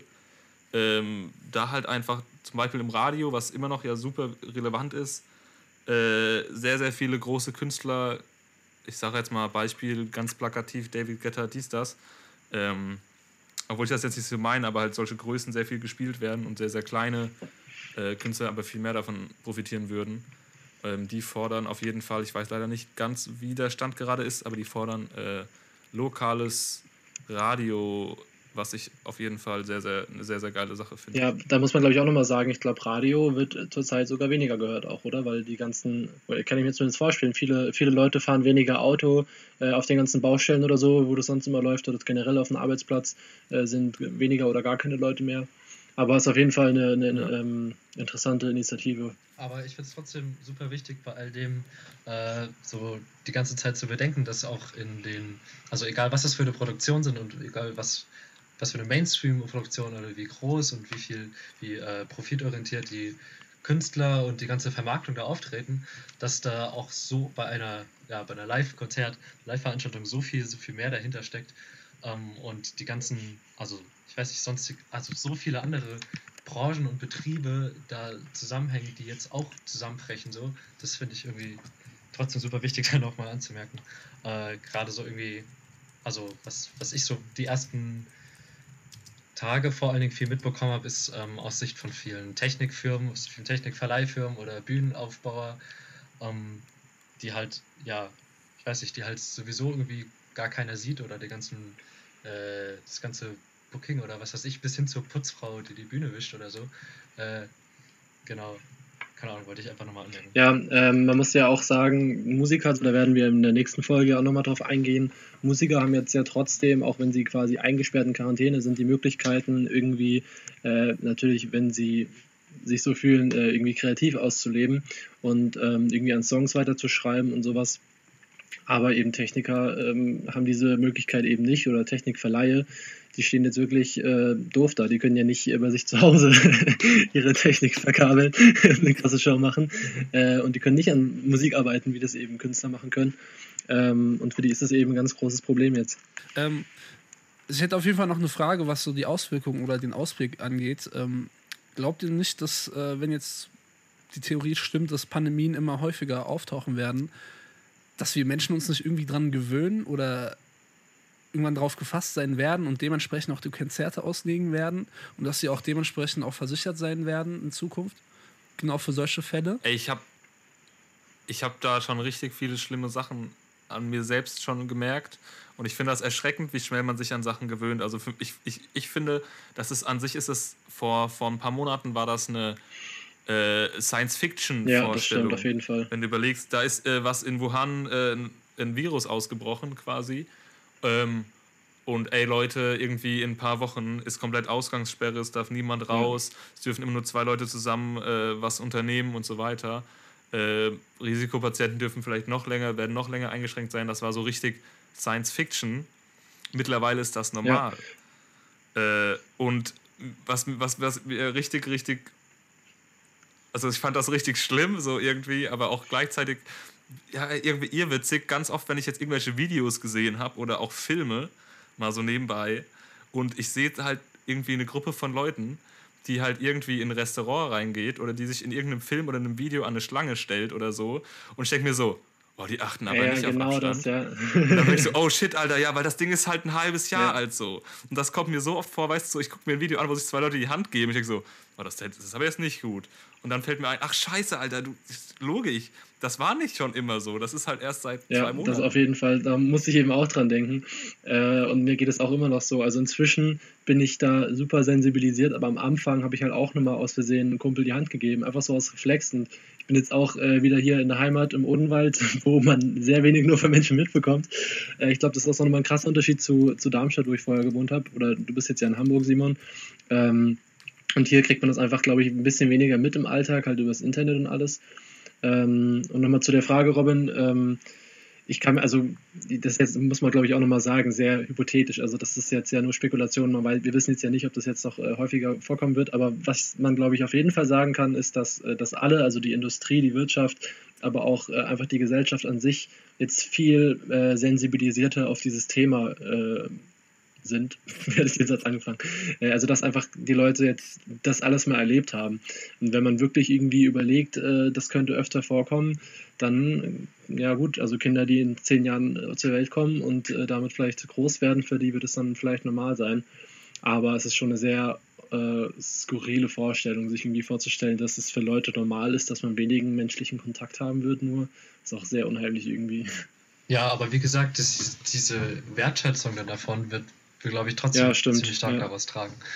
Ja. Und, äh, oder einfach nur, dass, äh, weiß nicht, dass, dass irgendwie alle mehr drauf achten und äh, generell halt sensibilisierter sind und äh, vielleicht, weiß ich, generell mehr die Hände waschen oder sowas. Ich denke auch die ersten Konzerte nach dieser ganzen Scheiße, die werden auch so geil werden. Also so viele Leute werden auf Konzerte gehen, man wird so die Sau rauslassen. Ähm, man geht bestimmt auch öfter auf Konzerte. Ähm, es gibt auch, glaube ich, echt einen Konzertstau, dass dann wirklich sehr viele Leute irgendwie, äh, dass an einem Festival, äh, an einem Wochenende halt mal mehrere Konzerte hintereinander sind. So. Äh, ich, ich weiß nicht ganz. Ich, ich dachte mir, also das kommt natürlich, glaube ich, drauf an, je nachdem, wie, ob es jetzt so Soft-Openings gibt oder ob es halt irgendwann heißt, ja Leute, ihr dürft loslegen, ihr dürft moschen gehen und so Ja. ne was. Also das ist halt die Frage, ne? Gibt es auf einmal einen Impfstoff und jeder hat den und quasi alle können direkt wieder ganz normal loslegen oder heißt, ja Leute, ihr müsst halt trotzdem noch ein bisschen drauf achten, dass ihr nicht so viele Körperflüssigkeiten Wird austauscht. wahrscheinlich genauso hochgefahren, wie es wieder runtergefahren, wie es halt vorher runtergefahren wurde. Also erstmal wenige le- kleine Veranstaltungen nur. Also ich hatte mit jemandem da gesprochen, der, der da auch äh, tätig ist und der meinte auch, ja, wahrscheinlich werden erstmal kleine Konzerte äh, stattfinden und dann immer, immer größer, wie es halt angefangen hat, nur andersrum. Da habe ich auch irgendwie total Angst vor, dass äh, zu viele Menschen das irgendwie, dass es sofort wieder eskalieren wird irgendwie, dass äh, Menschen das nicht ernst nehmen oder nur auf die sich denken, ja, das ist jetzt wieder erlaubt. Deswegen können wir da jetzt wieder so übertreiben. Da gehen die. Zahlen wieder hoch. Genau, also Ich, ich, ich hätte noch so eine, äh, so, so eine These zum Abschluss. Und zwar, als es äh, darum ging, ähm, wie die De Definition von Großveranstaltungen aussehen sollte, habe ich mir überlegt, okay, jetzt angenommen, äh, das ist an sich machbar und äh, von der Gefahr her ist es okay, dass jetzt quasi alles über, also unter 100 Leute ähm, genehmigt wird. Also wenn diese Gefahr wirklich, sagen wir mal, es ist so ne, die ist jetzt nicht so groß und das ist halt noch so eine Sicherheitsmaßnahme. Ähm, dachte ich mir, wie witzig wäre es, wenn es auf einmal so ganz, ganz viele kleine Veranstaltungen gibt, die quasi alle irgendwie auf 99 Personen beschränkt sind. Wo ich stelle mir zum Beispiel Open Airs vor, wo dann quasi 99 Tickets verkauft werden. Alle tanzen mit ein bisschen Abstand so zusammen und feiern es aber halt ultras heftig, Ja, dass sie halt ja. wieder äh, ausgehen können und Party machen können in diesem kleinen Rahmen, der dann vielleicht auch Veranstalter nicht so viel kostet. Die werden jetzt einen ganzen Club mit fünf Floors öffnen müssen. Ja, und da hoffe ich auch irgendwie voll, dass dadurch, die, also ich, wie gesagt, dass diese Wertschätzung da viel größer wird und auch die, die Szenen irgendwie mehr, also Mhm. viel mehr kleine Sachen, ähm, ja, dass irgendwie ein bisschen wieder mehr Spirit aufkommt oder so. Ähm, eine Sache irgendwie, ähm, die ich noch ganz gerne irgendwie einbringen würde, ähm, ist, dass ich, äh, also ich bin in Darmstadt ziemlich ähm, aktiv so in der Klimagerechtigkeitsbewegung und bin da viel so am Demo organisieren und so. Und ähm, was du jetzt gesagt hast, so ganz viele kleine Veranstaltungen irgendwie mit 99 Menschen, ähm, das ist so genau das Ding, was wir irgendwie, also was halt bei uns auch super schwierig ist, natürlich jetzt was anderes irgendwie wie die Musikbranche, aber letztendlich geht es auch um Veranstaltungen, die uns super wichtig sind und die, die Frage ist, wie wir die jetzt rüberbringen und die natürlich auch äh, rüberbringen wollen. Und da ähm, ist es eine super große Frage irgendwie, wie wir uns jetzt auch ähm, so ja, ich weiß nicht, uns an Livestreame wagen oder wie wir uns noch in der Stadt so zeigen können ähm, und ähm, was es da für Alternativen gibt und so und auch generell irgendwie, wie wir uns, wie wir zusammen organisieren und planen können. Und da war ich, ja, muss ich sagen, dass ich die letzten Wochen eigentlich die ganze Zeit nur hier in meinem Keller, in meinem Schreibtisch hockte und halt einfach tausend Telefonkonferenzen hatte und ähm, es super, super schwierig war, dort noch ähm, irgendwie sich, mh, hm, ja, ich weiß nicht, äh, sich halt, boah, also ich weiß nicht, egal was wir irgendwie machen, so können wir halt nicht wieder äh, zu tausend auf die Straße gehen und dass die ganze Stadt uns sieht, die ganze Presse uns sieht und alle äh, Generationen und ganz breite ähm, ja, heterogene Massen uns wahrnehmen. Ähm, das war irgendwie, also für dich auch ein super interessanter Aspekt irgendwie, ähm, wie wir uns da noch unter den Auflagen zeigen können. Ähm, das ist auch, glaube ich, ein Ding, da sind wir uns einig, dass es äh, auf jeden Fall eine, eine, starke Einschränkung momentan ist bei Sachen, bei denen man äh, Präsenz zeigen will, wie halt eben bei äh, Demonstrationen, dass die halt nicht in der, äh, mit der Wirkung stattfinden können, wie sie stattfinden. Und auch wenn du das quasi verteilst auf, als ich in Hamburg wurden am 1. Mai, ich glaube, knapp 30 äh, Demonstrationen genehmigt, die aber halt alle verteilt waren, relativ, immer nur kleine Grüppchen überall, weil theoretisch dürfen es ja auch nicht mehr als irgendwie 20, 25 Leute sein. Das ist dann natürlich auf jeden Fall eine große Einschränkung mit der ihr da ja auch umgehen müsst. Ja, total. Und äh, ich finde, eine sehr wichtige Sache dabei ist halt immer dieses Abwägen und das ist halt super schwierig. Auf der einen Seite natürlich, was ist legal, was ist erlaubt, äh, was darf man machen. Auf der anderen Seite eben auch, was ist einfach nicht mehr verantwortlich. Also ähm, man kann natürlich Konzerte äh, zu Tausends irgendwie noch machen. Wenn es erlaubt ist, trotz, ist trotzdem scheiße, weil im schlimmsten Fall so eine äh, Reaktionskette entsteht, dass jemand sich äh, infiziert und die Oma zu Hause auch infiziert und die, die stirbt dann daran. So. Also wenn man das jetzt so denkt, äh, da muss man immer abwägen, auch irgendwie mit Stichwort irgendwie Underground-Konzerte, ähm, die jetzt irgendwie nicht erlaubt sind. So, es hat vielleicht einen coolen Charakter und irgendwie in einem Regime oder so in der Stadt, wo man unterdrückt wird und sowas tatsächlich einfach nicht machen darf, aus politischen Gründen oder sowas, da, da wäre ich voll dabei, aber ähm, ich denke, auch wenn es hier nicht erlaubt ist und man macht sowas, ist es halt trotzdem super uncool, weil halt es einfach super egoistisch ist und auf der anderen Seite halt äh, ja, Leute darunter äh, extrem leiden können. Mhm. Das ist eine super schwierige Frage irgendwie, weil beides, also weil es ja trotzdem auch irgendwie in unserer, so in der Verantwortung ist, äh, den Protest zu zeigen, was ja auch voll die Verantwortungsfrage und die Solidaritätsfrage ist, äh, damit weiterzumachen. Ähm, aber halt immer so die Frage ist, was nicht nur was irgendwie legal ist, sondern was legitim ist und was irgendwie in der Verantwortung steht und was, ja, also das finde ich da super wichtig irgendwie ähm, generell, was, was Versammlungen jetzt gerade und Veranstaltungen betrifft, zu beachten. Und da habe ich, wie gesagt, irgendwie ein bisschen, bisschen Schiss vor oder kann mir noch nicht so ganz äh, das vorstellen, weil es ja kein, also es wurde alles von 100 auf 0 in ganz kurzer Zeit runtergefahren, aber es kann ja nicht wieder von 0 auf 100 so weitergehen. Wie das weitergehen wird, werden wir dann in den nächsten Monaten sehen. Und äh, ich würde sagen, wir beenden jetzt erstmal die Folge. Wir haben jetzt lang genug gelabert. Äh, wir brauchen noch ein bisschen Stoff für die zweite Folge. Und äh, ja, Spotlight ist raus und wir hören uns in der zweiten Folge. Pow! up on liar.